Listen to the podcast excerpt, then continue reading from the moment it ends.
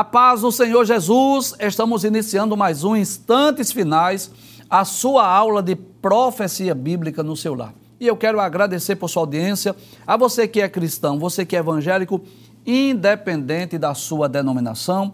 É bem verdade que existem alguns pontos doutrinários que às vezes a gente diverge né, de ponto de vista, de interpretação, mas eu quero agradecer o carinho da sua audiência, agradeço a você que ainda não é cristão, a você que não é evangélico. Eu tenho encontrado muitos irmãos nas congregações que eles dizem assim: olha, a minha mãe não é evangélica, mas assiste, o meu pai, o meu avô, enfim. Obrigado, muito obrigado por sua audiência. Que Deus te abençoe, que as bênçãos de Deus continuem sendo derramadas sobre a sua vida, sobre a sua família. Seja muito bem-vindo aos instantes finais. E eu quero lembrar mais uma vez que você pode assistir a nossa programação não só pela TV, não é?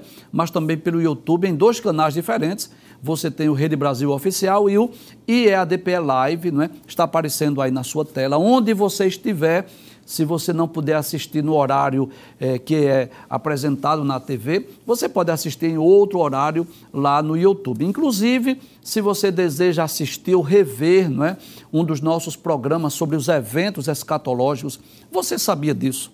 Que você pode encontrar 30 horas de escatologia são 60 programas de 30 minutos sobre os eventos escatológicos, né?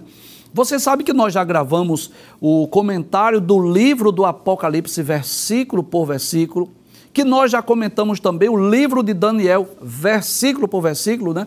Todos esses programas já estão lá disponíveis lá no YouTube, inclusive esses programas sobre essa temporada, sobre a infalibilidade das profecias bíblicas, que estamos estudando já há alguns meses. Agora, se você quer entrar em contato conosco, enviar uma mensagem, uma pergunta, uma crítica, uma opinião, é, por favor, se você tem algum, alguma sugestão de tema para ser abordado aqui no programa, utilize né, o WhatsApp e envie para nós. O número é o 994661010, está aparecendo aí na sua tela. Nós teremos o maior prazer de ler, de receber a sua crítica, a sua opinião, a sua sugestão saiba que a sua opinião é muito importante para nós. Como é do seu conhecimento, nós estamos estudando sobre a infalibilidade das profecias bíblicas e esta semana estamos estudando as profecias do Evangelho escrito por Marcos. Abra a tela, por gentileza. Isso, não é? Você sabe disso. Nós já estudamos dezenas de profecias lá do Antigo Testamento, já estudamos algumas profecias do Evangelho escrito por Mateus e recentemente estamos estudando algumas profecias do Evangelho escrito por Marcos. Nos programas anteriores, nós estudamos duas profecias. Abre a tela, por gentileza. Estudamos a primeira, que é Jesus batizaria com o Espírito Santo, traz a tela, por favor, que foi aquela profecia de João Batista, não é? João Batista disse assim: Eu, na verdade, vos batizo com água para o arrependimento, mas depois de mim vem um que é mais poderoso do que eu, e que eu não sou digno nem de desatar as alparcas, as suas sandálias. Mas ele vos batizará com o Espírito Santo. Explicamos sobre isso. E também a profecia do programa anterior, passe a tela, por favor que tem por título Os Saduceus e a Ressurreição, e nós explicamos, né, no programa anterior, traz a tela, por favor, que os saduceus, que era aquele grupo religioso que não acreditava em ressurreição, não acreditava na existência de anjos, de espíritos, não acreditava no juízo final, e eles foram até Jesus perguntar, não é? Contar uma história de uma mulher que havia casado com sete irmãos e na ressurreição, qual dos sete seria o seu marido, visto que todos a possuíram, todos casaram com ela? E nós explicamos no programa anterior, não é que Jesus aproveita essa pergunta, ainda que uma pergunta maldosa, ainda que uma pergunta capciosa, possivelmente uma história que não era verídica, essa história da mulher que casou-se e ficou viúva, casou com o cunhado e ficou viúva, enfim, que ela terminou casando com sete irmãos possivelmente uma pergunta é, capciosa e uma história que não era verídica. Mas Jesus aproveitou, né, para nos ensinar sobre três grandes lições, três grandes verdades que nós aprendemos no programa anterior. Primeiro, sobre a necessidade de conhecermos as Escrituras. Jesus disse aos saduceus: Vocês erram não conhecendo as Escrituras e nem o poder de Deus. Segundo, Jesus aproveita para ensinar que na ressurreição nós seremos como os anjos. Inclusive, eu expliquei isso. Nós nunca seremos anjos, mas seremos como os anjos. Como assim, professor? Corpos gloriosos, espirituais e assexuados, né? Inclusive no céu não vai haver grau de parentesco, só vai haver ali o amor ágape. E a terceira verdade que Jesus nos ensina é que Deus é Deus de vivos e não Deus de mortos. E o que foi que explicamos no programa anterior? Que os salvos, os justos que estão lá no paraíso, embora aqui o corpo tenha sido sepultado aqui na terra, mas eles estão vivos, acordados, conscientes e em perfeita lembrança. Foi o que vimos no programa anterior. Hoje nós estudaremos um texto, né? Eu diria um dos textos mais conhecidos dos quatro evangelhos, que é a profecia, o aviso de Jesus a Pedro, dizendo que Pedro iria negá-lo. O tema da profecia é esse. Pedro é avisado que negaria a Jesus. Mas, antes de nós falarmos sobre essa profecia, sobre esse aviso, essa advertência de Jesus a Pedro, nós gostaríamos de falar um pouco sobre este grande homem de Deus, este simples pescador que foi chamado para ser um dos doze, né, e foi um dos apóstolos mais, mais experiente do grupo dos doze. Não era o mais íntimo, não era o mais achegado, porque o mais íntimo e mais achegado era João, mas Pedro destacou-se né, como dos mais experientes. Nós vamos falar um pouco sobre este personagem para nós depois entendermos o contexto dessa profecia e quais foram as razões que Pedro negou a Jesus e quais as lições que nós podemos extrair para as nossas vidas. Bem, Pedro foi um dos primeiros discípulos escolhidos por Jesus, né? Ele era natural de uma cidade chamada Betsaida, uma aldeia que, na verdade, havia ali muitos pescadores que ficavam ali naquela região do mar da Galileia. Inclusive, deixa eu abrir um parêntese aqui. Eu tive a oportunidade de estar em Jerusalém, de estar em Israel, pela graça de Deus. E se você me perguntar qual foi o momento, a ocasião que eu mais me emocionei, foi exatamente quando eu estava ali no mar da Galileia. E se você pergunta por quê, professor? Geralmente as pessoas se emocionam mais, por exemplo, quando vai lá no Santo Sepulcro, né? Ou lá no Jardim do Getsemane. Só que quando você vai lá no Santo Sepulcro, ou no jardim do Getsemane, você não sabe exatamente onde ocorreu aquele fato, né? Você não sabe exatamente se aquele santo sepulcro é realmente o santo sepulcro que foi colocado o corpo de Jesus. Você não sabe, né? Mas olha, é algo extraordinário, maravilhoso você atravessar literalmente o Mar da Galileia em um barco, e eu tive essa oportunidade, pela graça de Deus, de abrir a Bíblia e de ler é, as Escrituras, de ensinar ali a um grupo que estava conosco sobre é, o que ocorreu ali na, nas margens do Mar da Galileia. Há muitos milagres é, que ocorreram ali às margens daquele Mar da Galileia, também chamado de Lago de Genezaré ou de Mar de Tiberíades, né, que na verdade é um rio de água doce, mas é chamado de Mar da Galileia. E Pedro, né, eu fiz menção a essa viagem aqui, fiz para lembrar-me, não é que naquela ocasião nós lembrávamos sempre de Pedro, dos demais é, apóstolos que eram pescadores, né? Pedro, André, Tiago e João, eles eram, na verdade, pescadores. Pedro, na verdade, era irmão do apóstolo André, que também era um pescador de profissão como ele, né?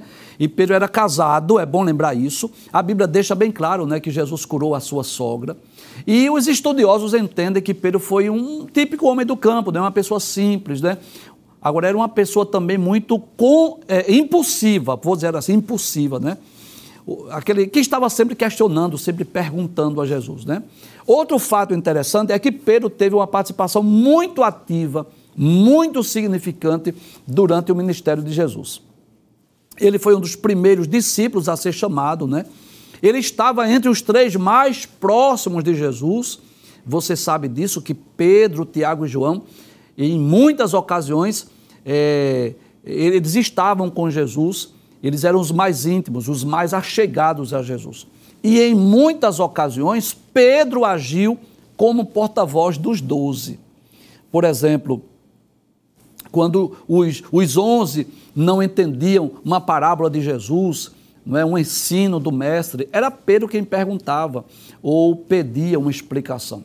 Inclusive, eu, né, eu costumo sempre dizer que na nossa sala de aula, quando nós estamos lecionando a palavra de Deus no nosso seminário teológico, nós temos ali a, a, aqueles alunos que eu vou chamar de Pedro ou de Pedra, não é?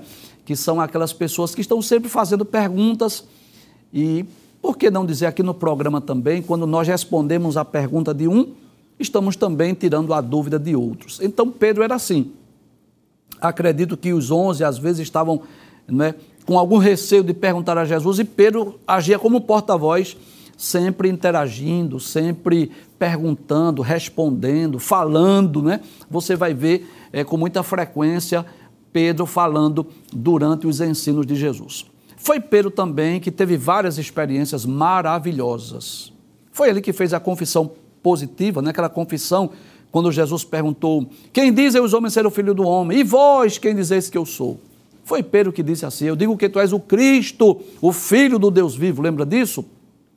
Foi Pedro que disse também, na ocasião que as multidões queriam abandonar Jesus, que Jesus olhou para os doze e disse assim: Quereis vós também retirar-vos? Aí Pedro disse: para quem iremos nós se tu tens as palavras de vida eterna?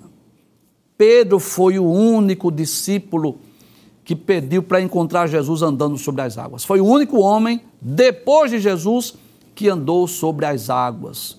E ele estava sempre presente ali com Tiago, com João, né? Várias ocasiões em que Jesus levou consigo somente os três, Pedro, Tiago e João, né? No programa anterior, inclusive, nós falamos um pouco sobre a transfiguração de Jesus. Pedro estava presente. Foi Pedro, inclusive, que perguntou, que disse assim ao mestre: Mestre, é bom estarmos aqui. Quer que façamos três cabanas, uma para ti, uma para Moisés e uma para Elias? Pedro presenciou, ele viu a ressurreição da filha de Jairo, porque ele foi um dos três que entrou ali com Jesus. Também na ocasião que Jesus estava orando lá no Getsemane, quando Jesus angustiou-se, né, seu suor tornou-se em gotas de sangue, Pedro estava lá, ainda que dormiu, mas estava, e em muitas outras ocasiões que Jesus levou apenas esses três apóstolos, né? É, até porque eles seriam as colunas da igreja, seriam os líderes da igreja após a ressurreição de Jesus. Pedro também aparece assim de uma forma muito ativa durante a narrativa dos últimos momentos de Jesus antes da sua crucificação. Juntamente com João, foi Pedro que recebeu a incumbência de organizar a última ceia lá em Jerusalém, não é? aquela ocasião em que Jesus é, comemorou a Páscoa, celebrou a Santa Ceia. Foi Pedro também que, certa ocasião, recusou-se né, de Jesus lavar os seus pés. Lembra disso? João capítulo 13, quando Jesus estava lavando os pés dos discípulos, Pedro disse assim: Os meus pés você não vai me lavar, tu não vai lavar. Mas ele foi advertido né, sobre a importância daquele ato. Jesus disse: Olha, se eu não lavar os pés, tu não tem parte comigo, etc. Assim, então eu quero tomar um banho, me lava todo. E Jesus disse: Vocês já estão limpos, né? Pela palavra que eu vos tenho falado. Mas apesar de ser um dos apóstolos mais ativos, mais próximos, mais experiente de Jesus, apesar de ser um homem de muita coragem, Pedro não era um homem perfeito. E quando Jesus falou aos seus discípulos, né, que todos, que ele seria preso e que todos iriam escandalizar-se, que todos iriam abandoná-lo, Pedro disse: Eu de maneira nenhuma vou te deixar.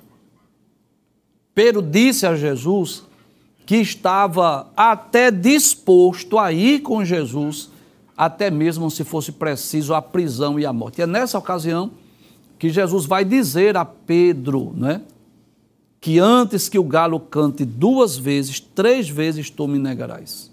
E esta profecia cumpriu-se na íntegra e é sobre isso que nós vamos estudar hoje. Abre a tela, por gentileza. A profecia diz: Pedro é avisado que negaria a Jesus. Então, só para você entender, à sua direita, uma imagem meramente ilustrativa do evangelista Marcos, e à sua esquerda, a ocasião em que Jesus, como se tivesse lá é, naquela última refeição com os apóstolos, naquela ocasião que ele é, celebrou a Páscoa, que ele instituiu a Santa Ceia, é nessa ocasião que ocorre essa profecia que Pedro é avisado que negaria Jesus. Vamos estudar hoje capítulo 14, versículos 27 a 31 do Evangelho escrito por Marcos e depois vamos ver o cumprimento no capítulo de número 14 e os versículos 66 ao versículo de número 72. Diz assim a palavra de Deus: E disse-lhe Jesus: Todos vós esta noite vos escandalizareis em mim, porque escrito está: ferirei o pastor e as ovelhas se dispersarão. Muito bem, eu quero. Traz a tela, por favor. Eu quero lhe convidar para você abrir a sua Bíblia lá em Marcos, capítulo de número 14, para nós é, entendermos que ocasião é essa, não é? Que ocasião ocorreu esta profecia. Então você percebe que já estava, digamos assim, nos últimos dias da vida de Jesus. Já tinha ocorrido, por exemplo, capítulo 14, Marcos vai falar sobre a consulta dos sacerdotes que queriam prender a Jesus, que queriam ver uma forma de prendê-lo, né? Já tinha ocorrido o jantar em Betânia, onde aquela mulher com um vaso de alabastro ungiu a Jesus. Já tinha ocorrido, por exemplo, é, que Judas já tinha ido buscar essas moedas de prata, essas 30 moedas de prata, para negar a Jesus. Marcos vai falar sobre isso, sobre o preço da traição. E é exatamente após a última Páscoa e a Santa Ceia. Então, naquela ocasião que Jesus havia celebrado a, a Páscoa juntamente com os seus apóstolos, seus discípulos. É na ocasião que Jesus institui essa Santa Ceia, né? que Jesus parte o pão, dá aos discípulos e diz assim: Isso comei, isso é o meu corpo que é partido por vós. Que Jesus dá o vinho e diz, o, dá o cálice, né? E diz: Bebei dele todos, isso é o sangue da nova aliança. Depois que Jesus é, celebra a Páscoa, institui a ceia, que Pedro é avisado. Esse fato é tão marcante na, na história de Cristo que os quatro evangelhos vão registrar este fato. Está em Marcos capítulo 14, a partir do versículo 27, está em Lucas é, capítulo 22, versículos 31 a 34, está em Mateus capítulo 26, versículos 31 a 35 e está em João capítulo 13, versículos 36 a 38. E eu não tenho dúvida disso que há uma grande lição, uma grande mensagem que Deus deseja transmitir a todos os homens. Deixa eu lembrar de algo que eu falei aqui quando nós iniciamos o estudo do Evangelho escrito por Mateus e quando nós iniciamos o estudo do Evangelho escrito por Marcos. Nós dissemos que cada evangelista, principalmente os três chamados de evangelhos sinóticos, que eles tinham um público-alvo. Você lembra disso? Você é capaz de lembrar? Eu vou lhe ajudar a, a você trazer a memória o que já falamos. Mateus escreve para os judeus, para provar que Jesus é o Cristo, o Messias, o Rei dos judeus. Marcos escreve para os romanos, apresentando Jesus como servo. Lucas escreve para, para os gregos, apresentando Jesus como um homem perfeito. E João traz uma espécie de um evangelho universal. Ele escreve para todos os homens. Então veja que coisa interessante. Nós dissemos aqui que existem determinados assuntos que foi importante para um evangelista, para outro não, de acordo com o público-alvo. Por exemplo, por que é que Marcos não citou a genealogia? Simples. Ele escreveu para os romanos. E os romanos não tinham interesse de saber se Jesus era descendente de Abraão, Isaac e Jacó. O que eles queriam saber, os romanos, é o que Jesus fez. Então veja que a genealogia é apresentada por Mateus, que provou para os judeus que Jesus era o Cristo, o Messias, o Salvador do mundo. Mas para Marcos não era importante, porque não era um assunto assim que trazia interesse para os romanos. Mas este fato, este episódio, este ato de Pedro negar a Jesus, ele é registrado por Mateus, Marcos Lucas e João. Há uma mensagem, há um ensino de Cristo para os seus discípulos, para os seus apóstolos, para os seus seguidores, para, para todos os cristãos, para toda a humanidade, independente da sua, eh, da sua nacionalidade. Algo muito interessante que nós queremos extrair desse texto hoje, uma lição para as nossas vidas. Mas vamos estudar o texto. Volte o texto, por favor. Então, e disse-lhe Jesus: Que ocasião? Já expliquei. Depois que ele celebrou a Páscoa, a última Páscoa, depois que ele instituiu a ceia, prevendo que estava se aproximando o momento que ele seria preso, julgado e condenado. Aí Jesus diz aos apóstolos: Todos vós esta noite vos escandalizareis em mim, porque está escrito: ferirei o pastor e as ovelhas se dispersarão. Jesus traz a lembrança dos apóstolos, traz, a, traz o texto. Vocês vão se escandalizar hoje. É como se Jesus estivesse dizendo em outras palavras: olha, Judas já foi acertar o preço da traição. Será nessa noite que eu serei preso que eu serei julgado e condenado. E vocês vão se escandalizar em mim, vocês vão se dispersar. Está escrito: eu vou ferir o pastor e as ovelhas se dispersarão. Passa o texto, por favor, versículo de número 28. Aí Jesus traz uma palavra de ânimo, de conforto, de fé e de esperança. Que coisa interessante. Traz a tela. Primeiro, Jesus adverte: olha, vocês vão se escandalizar. Está escrito, é uma profecia. Eu vou ferir o pastor e as ovelhas vão se dispersar. Mas eu tenho uma notícia boa para vocês. E que notícia é essa? Abre a tela, por favor. Jesus disse: Depois que eu houver ressuscitado, eu vou ressuscitar. Eu vou morrer, mas eu não vou ficar na tumba fria. E depois que eu houver ressuscitado, irei adiante de vós para a Galileia. Glória a Deus. E traz a tela. Os discípulos, os apóstolos estavam ali, naquele misto de tristeza e de alegria. Que coisa interessante. Eles já estavam acostumados com a celebração da Páscoa. Porque você sabe disso, que a Páscoa é uma das principais festas dos judeus, onde eles comemoravam a libertação do Egito. Deus havia dito, capítulo 12 do livro do Êxodo, que, na ocasião da morte dos primogênitos, da décima e última praga, Deus havia dito aos hebreus, através de Moisés, que eles deveriam matar um cordeiro, colocar o sangue nos umbrais da porta e deveriam, naquela noite, comer o cordeiro com ervas amargas, com pães asmos, sandália nos pés, cajado nas mãos, roupas cingidas, como que pronto para a saída.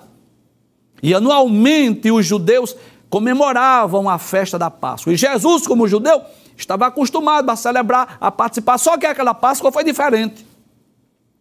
Naquela Páscoa, Jesus usa outros símbolos, que é exatamente a ocasião que ele institui a Santa Ceia. Jesus parte o pão. Bem, o pão também era comum na Páscoa. Só que dessa ocasião Jesus diz assim: Tomai e comer, isso é o meu corpo que é partido por vós. Jesus pega o cálice e diz assim: dele todos, esse é o cálice do Novo Testamento, da nova aliança, o meu sangue que é derramado por muitos para a remissão dos pecados. Então é, era uma, uma, uma Páscoa especial.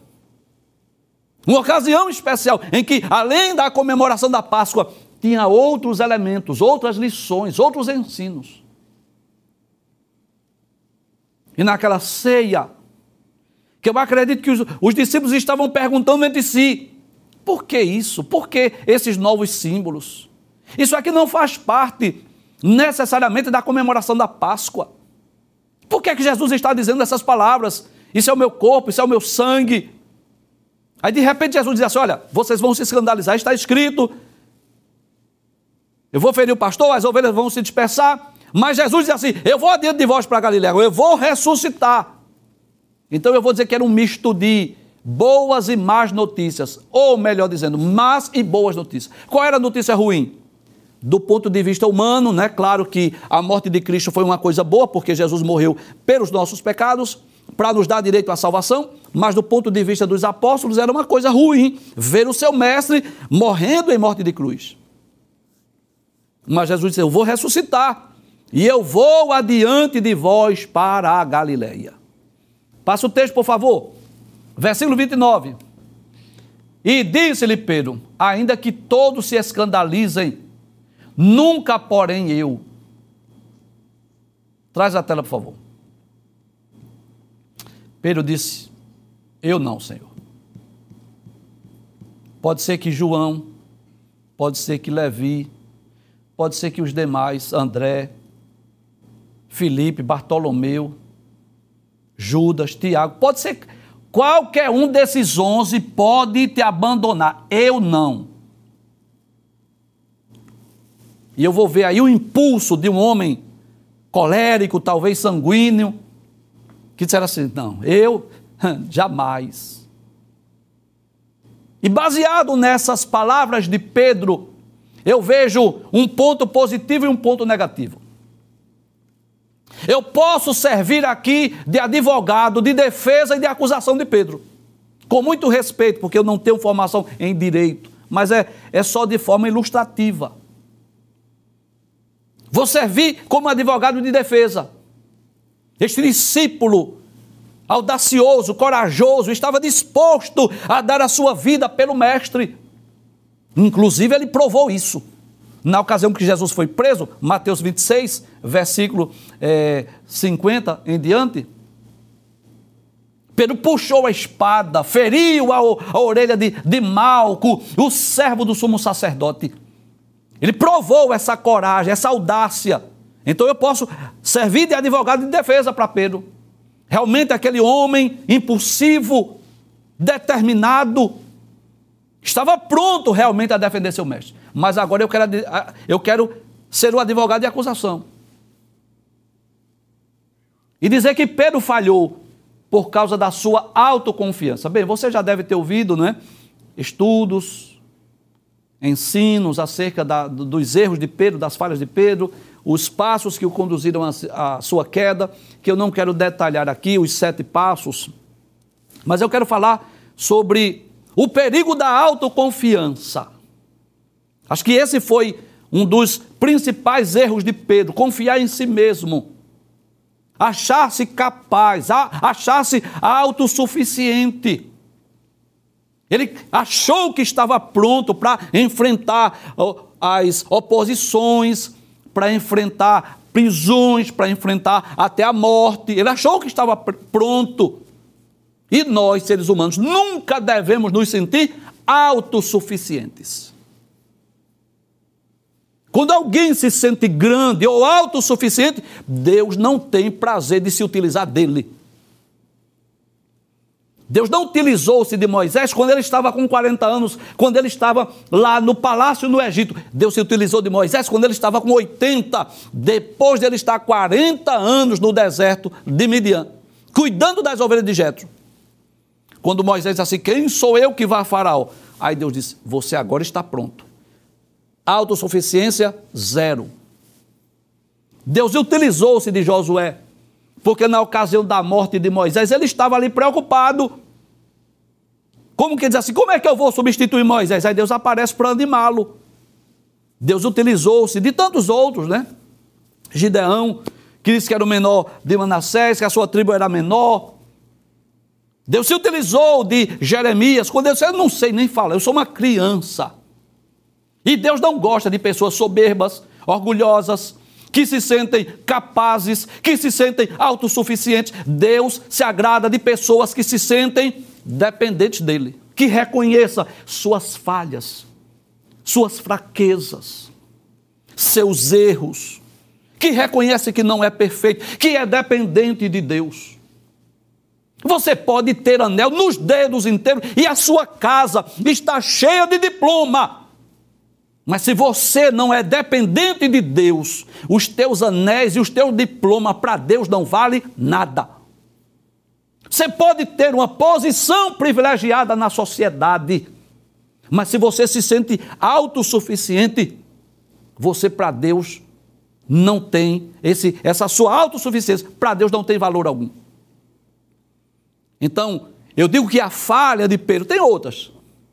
Tem outras, não tenho dúvida disso. Mas o, a falha principal que eu quero destacar hoje é, é esse sentimento de autossuficiência, que é o que não agrada a Deus. E Pedro achou-se autossuficiente. Passa o texto, por favor. Aí Jesus disse: Olha, nessa noite, antes que o galo cante, duas vezes, três vezes me negarás. Bem, deixa eu dizer algo aqui que eu considero importante. Primeiro, que galo é esse, professor? Será que era o galo ave? Ou se era o galo, um tipo de toque de corneta, onde havia a troca da guarda romana? Eu tive o cuidado de ler o texto, de ouvir opiniões de teólogos, de arqueólogos sobre o assunto, e eu percebo que eles divergem de opinião. Há aqueles que defendem, era um galo mesmo, não tem nenhuma dificuldade, porque era uma ave conhecida, comum na época. Até Jesus usou seu ensino dizendo assim: Jerusalém, Jerusalém, que mata teus profetas e aqueles que a ti são enviados. Quantas vezes eu quis né, abrigar-te como a galinha junta os seus pintainhos debaixo das suas asas. Então era uma ave conhecida para o povo judeu. Mas já outros dizem não, havia a troca da guarda romana, que é, havia três toques, né? Então havia o toque da meia-noite, o toque das três da manhã, o toque das seis da manhã. E Jesus não estava falando do galo ave, mas estava falando desse toque da corneta ou da trombeta. Bem, quero deixar bem claro que isso não é o mais relevante. Se você disser assim, professor, o senhor, qual é a sua opinião? Bem, eu não tenho dificuldade em acreditar que era um galo, não. Não tenho dificuldade. Se você disser assim, olha, se tiver somente duas opções, é o galo ou o toque da corneta, eu prefiro dizer que era um galo, que era uma ave mesmo. Porque todos, todos nós sabemos disso. Que o galo, durante a noite, a madrugada, o dia da amanhecendo, ele canta com frequência. Todo mundo sabe disso. Então não tenho dificuldade de acreditar que era uma ave. Mas eu quero aproveitar o ensejo para falar algo que aqui que eu considero importante. É que o mais importante desse texto não é se era um galo ave ou se era um toque de uma corneta. Não! Isso não é o mais importante. O mais importante é a profecia, Jesus dizendo: vocês vão se escandalizar em mim, vocês vão me abandonar. É a resposta de Pedro, sua autossuficiência, dizendo: eu não, pode ser que os demais, eu não. Essa é a lição mais importante, o perigo da autossuficiência. Mas, às vezes, as pessoas, eu, eu, eu sempre falo sobre isso em sala de aula, tem pessoas que às vezes deixam o ensino que é primário, mais importante, por um ensino secundário, menos importante. Quer ver um exemplo disso? Primeira de, segunda de Coríntios, capítulo 12. Paulo fala da sua experiência, que foi lá no terceiro céu. E tem pessoas que deixam de estudar a experiência de Paulo no terceiro céu para se apegar a esse espinho na carne, que Paulo não diz o que era. Então a gente não pode deixar o ensino primário pelo secundário. Se foi um galo, ave, ou se foi um toque de corneta, isso é o menos relevante. Eu, particularmente, prefiro acreditar que foi um galo ave. Mas, se foi um toque de corneta, isso não vai ferir o texto, nem vai trazer nenhum prejuízo para a intenção né, do, do texto bíblico, que é mostrar que Pedro negou a Jesus. Passe o texto, por favor. Versículo 30 ainda, volta. Volta, por favor. E disse-lhe Jesus: Em verdade te digo que hoje, nessa noite, Pedro, nesta noite, antes que o galo cante duas vezes, três vezes me negarás. Qual foi a resposta de Pedro? Passa o texto, por favor, versículo 31. Mas ele diz com mais veemência: olha aí, a autossuficiência exagerada. Ainda que me seja necessário morrer contigo, de modo nenhum te negarei. E da mesma maneira diziam todos também. Aí os demais tiveram coragem. Ah, não, Senhor. Já pensou? Traz a tela, por favor. Você já imaginou o que é Jesus advertir de algo? Olha, vai acontecer isso. E a pessoa diz: Não, comigo não. Aí os demais também, comigo não. Nenhum de nós demonstraram assim coragem, audácia, ousadia. Não, nós não vamos te negar, nós não vamos nos escandalizar de forma alguma. Em outras palavras, eles estavam dizendo: Jesus, tu estás errado. Já percebeu isso? Em outras palavras, eles estavam dizendo: Senhor, essas palavras tuas não são sinceras, não são verdadeiras, porque isso não vai acontecer. Mas você sabe disso, que as profecias bíblicas são infalíveis, que elas não falham, que no tempo elas se cumprem. Então Jesus disse que seria naquela noite, seria naquela noite mesmo. E Jesus disse: antes que o galo cante duas vezes, você vai me negar três. Vamos ver se essa profecia já se cumpriu? Versículos 66 a 72 do mesmo capítulo. Pode passar o texto. E estando Pedro embaixo no átrio, ou seja, depois que Jesus foi preso, chegou uma das criadas do sumo sacerdote e vendo a Pedro que estava se aquentando, olhou para ele e disse: Tu também estavas com Jesus o Nazareno. Passe o texto, por favor. Mas ele negou, dizendo: Não o conheço. Olha, aquele Pedro que disse que estava pronto para ir até a prisão e a morte, aquele mesmo Pedro que puxou a espada na ocasião que Jesus foi preso, que feriu a, a, a orelha do servo do sumo sacerdote, agora estava dizendo: Não o conheço. Em outras palavras, eu não sei nem quem é esse homem, nem sei o que tu diz, o que tu está dizendo. E saiu fora o alpendre e o galo cantou. Que coisa interessante. Passa o texto, por favor. E a criada, vendo outra vez, começou a dizer aos que ali estavam. Ela começou a dizer a outras pessoas: Olha, este é um dos tais. Mas ele negou outra vez. E pouco depois, os que ali estavam disseram outra vez a Pedro: Verdadeiramente, tu és um deles, porque és também Galileu. Mas quais foram as palavras de Pedro? Passa o texto. E ele começou a imprecar e a jurar como que diz assim, a praguejar. Não conheço esse homem de quem falais. Passe o texto, por favor, versículo 72. E o galo cantou segunda vez. E Pedro lembrou-se da palavra. Deixa, deixa eu deixa eu explicar melhor. Pedro lembrou-se da profecia de Jesus. Do que Jesus havia dito. Volta o texto, por favor. Lembrou-se da palavra que Jesus lhe tinha dito. Antes que o galo cante duas vezes, Três vezes me negarás tu. E retirando-se, dali chorou. Traz a tela, por favor. Três coisas eu gostaria de dizer aqui nessa noite. Primeiro, a história de Pedro não termina aí. Você vai perceber que Marcos, no capítulo 16, versículo 7, ele vai dizer que depois que Jesus ressuscitou, um anjo aparece e diz assim: Olha, diz aos discípulos e a Pedro que eu vou diante de vós para a Galileia. Então, depois Jesus restaura Pedro, e Pedro ocupa um, uma das lideranças, é um dos líderes da igreja do primeiro século. Foi Pedro que pregou no dia de Pentecostes, foi Pedro que pregou na casa de Cornélio, foi Pedro que ah, ressuscitou Dorcas, enfim, foi sem dúvida um homem muito usado por Deus. Então a história de Pedro não termina aí. Deus mostrou a Pedro o perigo da autossuficiência, mas mostrou a Pedro que Deus estava pronto a restaurá-lo, porque Jesus foi, foi ao encontro dele quando ele estava pescando às margens do mar da Galileia, conforme João, capítulo de número 21. Segunda lição que nós queremos abordar é que, assim como Pedro, tem muitas pessoas hoje, né, que negam a Jesus. Por exemplo, um cristão que estuda na faculdade, ninguém sabe que ele é crente, ou lá no trabalho ninguém sabe que ele é cristão, ninguém sabe que ele é evangélico. Essa é a verdade. Pessoas que estão negando Jesus. Olha, deixa eu dizer algo aqui. Se você vai para um, um, país muçulmano ou para um país das cortinas de ferro, sei lá, para a China, para um dos países onde há perseguição ao evangelho, é até compreensível. Se você está, por exemplo, na China, é até compreensível você chegar lá e omitir. Isso é compreensível. Porque senão você vai ser preso, vai morrer. Então, eu não estou dizendo que se você for para a China você vai negar a Jesus, mas eu vou dizer assim: você ser uma espécie de um agente secreto de Jesus, sem propagar a sua crença, a sua fé, até para que você possa ocultamente, secretamente pregar o Evangelho. Mas aqui no Brasil, onde tem liberdade de culto, tem pessoas que são agentes secretos de Jesus. Onde ele estuda, ninguém sabe que é crente, onde trabalha, ninguém sabe que é cristão. Sabe o que é isso? É você negar a Jesus, negar o Salvador.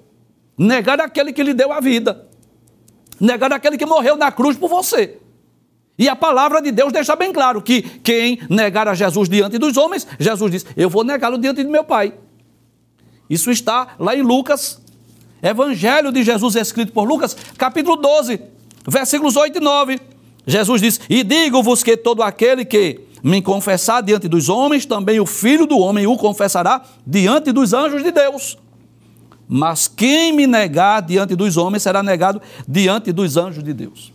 Então, a grande lição que Jesus está nos ensinando aqui é que nós não devemos ter vergonha de professar a nossa fé de dizermos que somos crentes, que somos servos de Jesus Cristo e que somos cristãos, somos evangélicos. Nós não devemos ter vergonha. Essa é a grande lição, a grande temática, que nós não devemos ser agentes secretos de Jesus, que nós não devemos ser aquele discípulo acovardado, aquele discípulo que está é, tentando negar a sua fé, a sua crença porque, infelizmente, tem pessoas que é assim. Às vezes a pessoa está lá no círculo da oração, pedindo oração, ore por mim, eu vou fazer vestibular, para eu passar na faculdade. A concorrência é grande. Aí os irmãos, as irmãs de Cocó, vai orar lá no círculo de oração, Senhor, fulano, a filha do irmão fulano, abre as portas, Senhor, dá sabedoria para ele fazer o vestibular e passar, ter uma boa nota no Enem. Aí esse abençoado passa, pede oração, mas quando chega na faculdade, aí tem vergonha de dizer que é crente, tem vergonha de dizer que é da Assembleia de Deus. Mas rapaz, quem eras tu? Não fosse tu que fosse pedir oração para Jesus abrir a porta, né? Ou então orou para Jesus abrir uma porta de emprego, vai fazer um, um concurso, vai tentar ir uma porta de emprego, é muito difícil, é poucas vagas, aí a igreja orou, Deus abriu a porta. Aí quando chega lá, vai negar que é crente, vai ter vergonha que é da, dizer que é da Assembleia de Deus. Mas rapaz, Pedro, né? Então o que é que nós aprendemos aí? Aprendemos, primeiro, que a gente não deve estar nos prendendo aos detalhes secundários do texto. A, li, a lição principal aí não é se foi um galo ave ou se foi um toque de corneta. Segundo, que nós não devemos ser autossuficiente, o perigo da autossuficiência, nos sentimos capazes de nós mesmos. E a terceira lição que nós aprendemos é que nós não podemos negar aquele que foi à cruz do Calvário e deu a vida por nós. Isso, claro, sem negar né, que quando Pedro reconhece os seus erros, Jesus está pronto para restaurá-lo.